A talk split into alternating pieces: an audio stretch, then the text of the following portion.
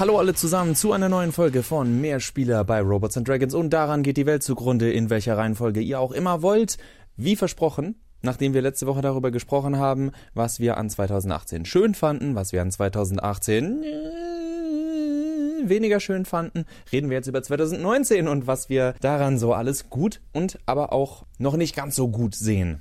Dazu habe ich wie immer den lieben Johannes bei mir. Hallo Johannes. Hallo Max, hallo liebe Hörerinnen und Hörer. Und wir versuchen das Ganze so positiv wie möglich zu starten und haben uns überlegt, 2019, was ist das erste Spiel, der erste Gedanke, der uns in den Kopf kommt. Und bevor ich anfange, hier einen langen Monolog zu halten, frage ich Johannes, Johannes, 2019 gibt es ein Spiel, wo du sagst, ha, das will ich haben. Ein ganz eindeutiges Jein. Verzeihung. Ähm, ja, es gibt ein Spiel, auf das ich mich sehr freue, Mountain Blade Bannerlords. Das ist quasi der äh, zweite Teil von Mountain Blade, der offizielle zweite Teil. Da hat die Firma, die dahinter steckt, Tales Worlds, äh, aber noch, die arbeiten da seit zwei Jahren dran, drei Jahren dran.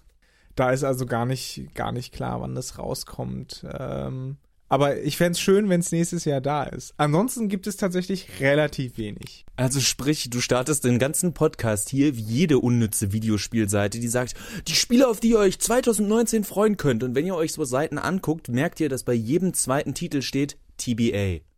Es ist noch gar nicht klar, ob es 2019 kommt oder nicht, aber äh, wir wissen auch nicht so wirklich, worüber wir uns freuen sollen. Also vielleicht das, wenn es 2019 kommt. Wie wär's denn mit dem Final Fantasy VII Remake? Vielleicht kommt das ja 2019. Ah! Naja, also es, es sieht halt schon relativ fertig aus, was man gesehen hat. Boah, also, Johannes, nicht zu viel Energie, ja? Mountain Blade Bannerlords jetzt. Äh, ansonsten kommt ja im März 2019 Sekiro Shadows Die Twice raus. Und da sind wir beide, glaube ich, zumindest gespannt, was draus wird. Es ist weniger so ein, muss ich direkt am ersten Tag haben. Da bin ich, um ehrlich zu sein, tatsächlich nicht so, nicht so fixiert drauf. Erstmal abwarten, tatsächlich. Gut, ich meine, da darf man jemanden wie mich ja eh nie fragen. Das ist bei mir wirklich extrem selten geworden, dass ich Day-One-Käufe brauche. Aber das ändert ja, genau wie du sagst, nichts daran, ob man sich auf das Spiel freut oder nicht. Sekiro ist auch, da hat sich nichts geändert seit der E3. Ich habe nach der E3 gesagt, dass Sekiro, dass das der Titel ist, auf den ich mich am meisten freue nach der E3, den ich am interessantesten fand auf der E3. So das Gesamtpaket. Natürlich ist es nichts revolutionär Neues, aber da kommen wir auch gleich noch zu dem Punkt. Die Frage ist natürlich, was ist das noch, beziehungsweise wo kann man vorher schon wissen, ob es wirklich was Neues wird. Aber Sekiro sah nach einer schönen Mischung aus, aus einer, wie sagt man, True and Tested äh, Variante der, der Souls-Reihe oder der Souls-Philosophie, wie auch immer ihr es nennen wollt. Es sind ja auch die gleichen Leute hinter dem Spiel. Es gibt nächstes Jahr auch einige Spiele, also ich glaube, hoffentlich ist es nicht auch wieder TBA wie Code Vein. Ich glaube von Namco Bandai. Ich hoffe, das stimmt. Einfach in Anime-Grafik, was aber auch sehr nach Souls aussieht. Also das, derzeit sind so Spiele natürlich angesagt. Nio verdankt der, der Souls Mania seinen Erfolg, weswegen ja auch Nio 2 angekündigt wurde. Also Sekiro ist auf jeden Fall immer noch in erfolgreichen Gewässern. Im Schlimmstfall ist es halt sowas wie Red Dead Redemption 2 vielleicht. Und zwar, ja, immer noch ein sehr gutes Spiel seines Genres, aber wir merken dann, dass wir langsam aber sicher an die Glasdecke des Genres treffen und uns fragen, wie geht's weiter. Aber erstmal versuche ich positiv zu sein bei dem Spiel, versuche ich mich drauf zu freuen. Andere Spiele, auf die ich mich freuen wollte, da habe ich dann das gleiche Problem wie du. Da dachte ich, ja, 2019 müsste es doch soweit sein, aber ein Ghost of Tsushima hat noch kein festes Release-Datum. Das wäre so der zweite Titel, auf den ich mich sehr freue. Und ansonsten kommen wir dann zu einem Punkt, der leider weniger erfreulich ist, aber gleichzeitig ist er auch nicht schlimm in dem Sinne, weil wir es seit Jahren wissen, seit Jahren darüber meckern, jede Woche wieder in unserem Podcast. Und zwar 2019 wird genau wie dieses Jahr ein Jahr der Fortsetzung. Selbst wenn die Spiele rauskommen oder nicht, das, was angekündigt ist, sind alles Fortsetzungen. Auch was bestätigt ist, sind Fortsetzungen. Ein Devil May Cry steht halt schon fest, Teil 5 für 2019. Ob Bayonetta 3 es 2019 schafft, wissen wir noch nicht es sind ganz viele Spiele, die eine 3, 4, 5, 6, 7 Ace Combat ist da, glaube ich, äh, eine 2, sonst was hinterstehen haben und da fällt es dann schwer, irgendwas rauszupicken, finde ich, wo man sagt, uh, das finde ich jetzt interessant. Man kann sagen, oh, da bekomme ich bestimmt ein gutes Spiel, aber das haben wir schon letzte Woche gesagt. 2018 war kein schlechtes Spielejahr. Wir haben halt alles nur schon irgendwie so gesehen. Und wenn man sich zumindest die bestätigten Termine für 2019, die gehen meistens so bis in den August rein und danach zerfasert das alles etwas. Anschaut, ja, da ist wenig, wenig wirklich Spannendes dabei. Es kommt ein neues Anno-Aufbauspiel raus. Wir, wir kriegen Metro Exodus, also das dritte Metro, das diesmal auch ein bisschen mehr Open World sein wird, wie es angekündigt wurde. Ähm, wir kriegen im August dann Shenmue 3 oder Shenmue 3, über das sich alle freuen und alle fünf Leute. Und dann im März folgt nochmal ein neuer Total War-Titel, Total War Kingdom, äh, Three Kingdoms, also diesmal in China. Langsam gehen den Total War-Machern aber auch, glaube ich, die, die Szenarien aus, die man nehmen kann. Und dann sind wir noch nicht in, bei den Titeln gewesen, die für 2019 generell angekündigt wurden, die also kein festes Datum haben. Da findet man auch ganz viele Zahlen hinten, hinten dran an den Titeln. Man muss aber auch sagen, dass ganz viele neue Titel angekündigt wurden, nur die meisten davon hauen einen wirklich bei der Vorstellung nicht von Ho vom Hocker. So Biomutant oder Mutant Year Zero äh, sind wahrscheinlich Action-Rollenspiele mit fluffigen, mutierten Tierchen. Es, es gibt ein paar Strategiesachen. Zweiter Weltkrieg als Multiplayer-Shooter ist wieder in. Anthem. Äh, Anthem äh, äh, ist ein neuer alter Titel äh, von, von BioWare.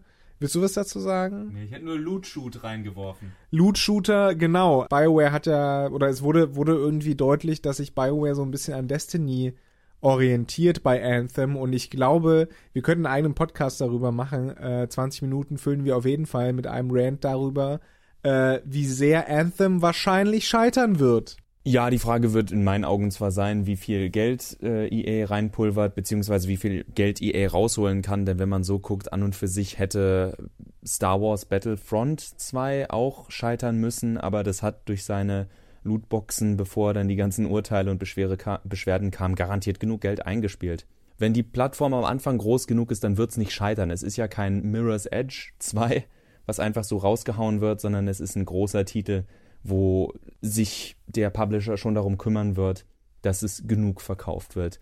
Das, ich sehe nicht, dass Anthem in dem Sinne, Anthem wird nicht finanziell scheitern, Anthem wird als langlebiges Spiel wahrscheinlich scheitern. Ja, ich glaube auch, dass äh, Anthem eher auf einer ideellen Ebene scheitern wird oder untergehen wird. Also ich glaube, es wird immer noch für, für EA so ein äh, so ein leichter Gewinn rauskommen, natürlich, weil viele Leute sagen, ja, BioWare, äh, geil. Aber ich glaube, ja, das Spiel wird halt einfach untergehen und zu den Spielen gehören, in denen über die in zwei Jahre keiner mehr sprechen wird. Weil das Spiel auch nicht mehr unterstützt wird, weil die Spielerbasis nach zwei Jahren piu, den Bach runtergeht. Gut, das ist jetzt ein völlig anderes Fass, weil ich behaupten würde, dass heutzutage sich sowieso keiner mehr zwei Jahre nach Release an irgendein Spiel erinnert weil die Server zugemacht sind. Aber das jetzt nur nebenbei. Gehen wir zurück zu 2019. Natürlich gibt es auch viele Titel, die keine Nummer dran haben, aber das sind dann großteils Indie-Titel.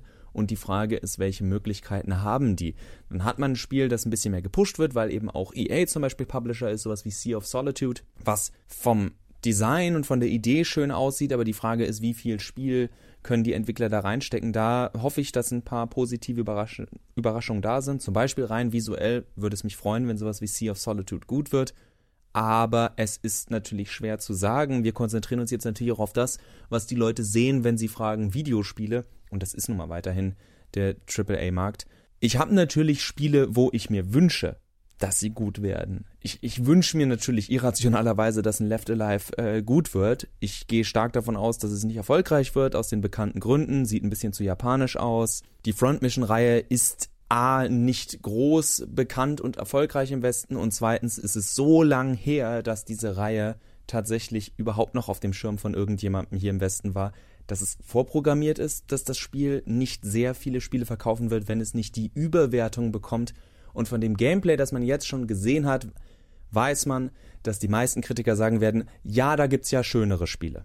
Was leider immer wieder bei vielen Spielen ein Problem ist, die, wo dann eben ein Studio oder ein Publisher nicht das komplette Budget reinschüttet, alles, was dann nicht auf dem Level von Uncharted und Co. aussieht, wird dann gesagt, na, geht das nicht schöner, wenn man nicht sowieso ein Entwickler ist, der einen gewissen Bonus hat. Das ist leider so, das ist eine Gegebenheit der Branche. Square Enix hat kein sehr festes Standing im Westen. Nur mit den Marken, die etabliert sind, wie ein Final Fantasy, wie ein Kingdom Hearts. Machen wir uns auch nichts vor. Kingdom Hearts 3 muss nicht die spielerische Erlösung werden, sondern die Leute sind dann genau wie bei einem Devil May Cry 5 einfach froh, dass es endlich rausgekommen ist. Ich würde mir aber wünschen, dass so ein Spiel gut ist. Beziehungsweise, was ich mir auch wünschen würde, ist, dass Studios, die ja wirklich gute Spiele gemacht haben, wie zum Beispiel Rocksteady, vielleicht mal wieder mit einem Spiel kommen, das dann vom Gameplay, also zum Beispiel die, die Arkham-Spiele waren jetzt alle nicht so, dass man gesagt hat, oh, die waren inhaltlich etwas völlig Revolutionäres oder sonst was, aber das Gameplay war das, was die jungen Leute vor ein paar Jahren noch richtig tight genannt haben. Es war wirklich gutes Third-Person-Action-Gameplay, äh, so gut, dass es auch heute noch geklaut,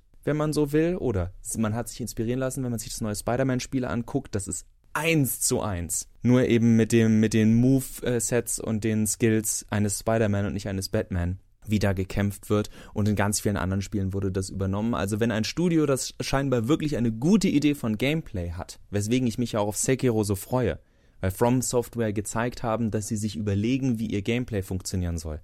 Das haben sie mit Bloodborne auch gezeigt, als sie gesagt haben, wir wollen einen anderen Ansatz. Wir wollen jetzt von einem defensiven Ansatz der Spieler, von einem abwartenden auf ein wenn du abwartest, hast du eigentlich schon verloren. Du musst derjenige sein, der seine Skills kennt.